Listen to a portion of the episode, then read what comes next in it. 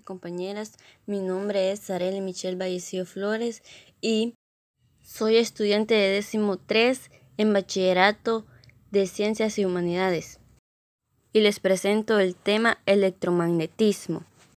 El electromagnetismo es la rama de la física que estudia y unifica los fenómenos eléctricos y magnéticos en una sola teoría.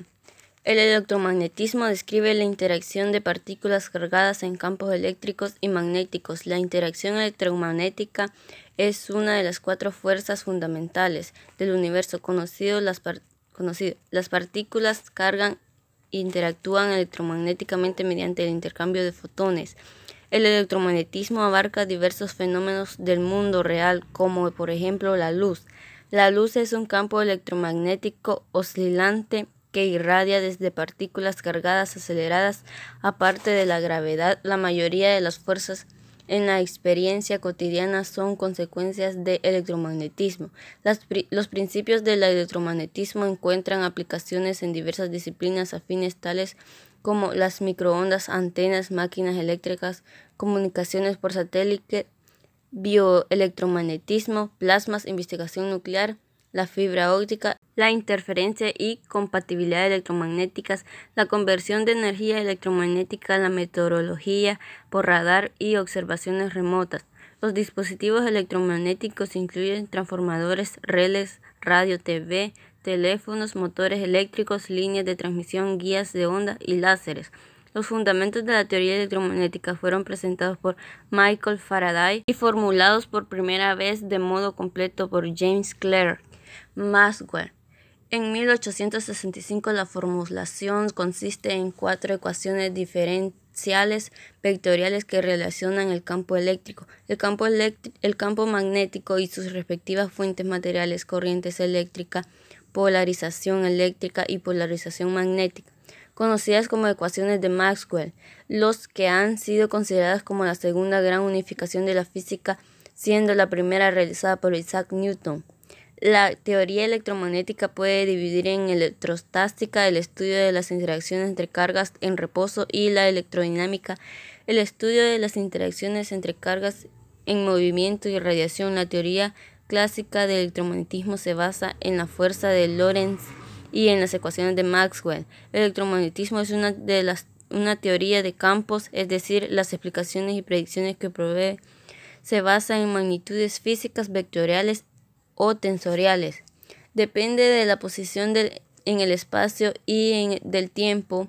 El electromagnetismo describe los fenómenos físicos macroscópicos en el cuales intervienen cargas eléctricas en reposo y en movimiento, usando para ello campos eléctricos y magnéticos. Sus efectos sobre las sustancias sólidas, líquidas y gaseosas puede ser una teoría macroscópica, es decir, aplicable a un número muy grande de partículas y distancias grandes respecto de las dimensiones de estas y el electromagnetismo no describe los fenómenos átomos y moleculares.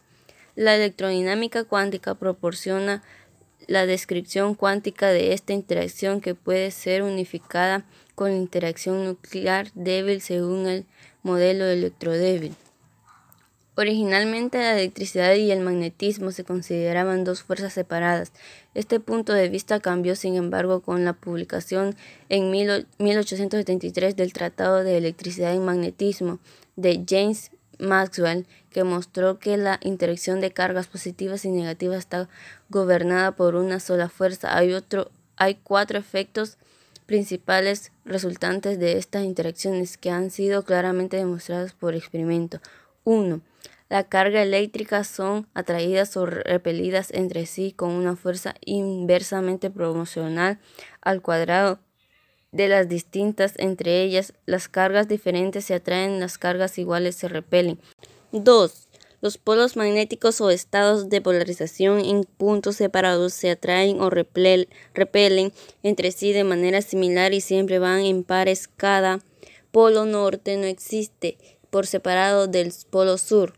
3. La corriente eléctrica de un cable crea un campo magnético circular alrededor del cable dirigido en sentido horario o antihorario, según el flujo de corriente. 4. Se induce una corriente en el bucle de cable cuando se acerca o aleja la relación del campo magnético o cuando el imán se acerca o aleja del bucle del cable. La dirección de la corriente depende de la dirección de estos movimientos. En preparación para la conferencia de la noche del 21 de abril de 1820, Hans Christian Oersted hizo una observación asombrosa cuando estaba compilando el material. Notó que la aguja de la brújula se desviaba del polo norte magnético cuando se encendía y apagaba la corriente eléctrica de la bacteria que estaba usando. Esta desviación lo llevó a creer que los campos magnéticos emanan de todos los lados de un bucle a través del cual fluye una corriente eléctrica al igual que la luz y el calor se propagan en el espacio y esa experiencia indica que una conexión directa entre la electricidad y el magnetismo. En el momento del descubrimiento, Oersted no ofreció una explicación satisfactoria de este fenómeno y no intentó presentar el fenómeno en cálculos matemáticos.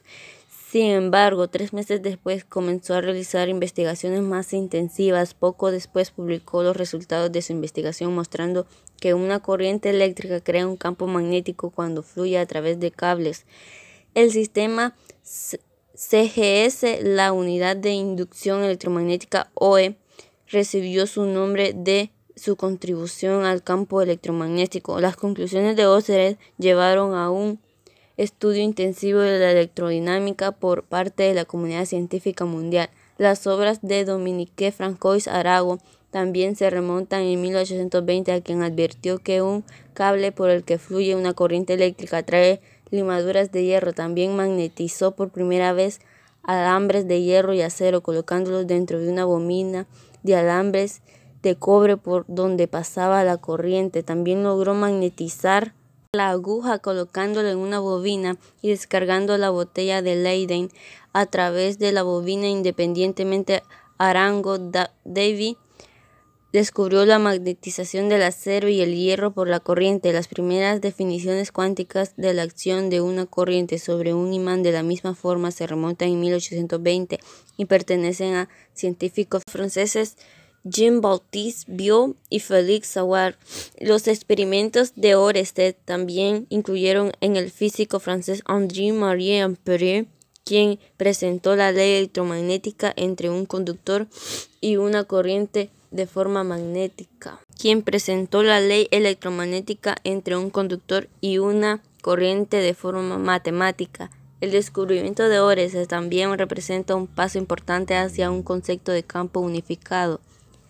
Esta unidad, que fue descubierta por Michael Faraday, completa por James Clerk Maxwell y también refinada por Oliver Amside y Heritage Herr, es uno de los logros del clave del siglo XIX en física matemática. Este descubrimiento tuvo implicaciones de gran enlace, una de las cuales fue comprender la naturaleza de la luz. La luz y otras ondas electromagnéticas toman la forma de fenómenos oscilatorios autopropagantes cuánticos del campo electromagnético, llamados fotones. Diferentes frecuencias de vibración conducen a diferentes formas de radiación electromagnética, desde ondas de radio a bajas frecuencias, a luz visible, a frecuencias medias o rayos gamma de altas frecuencias.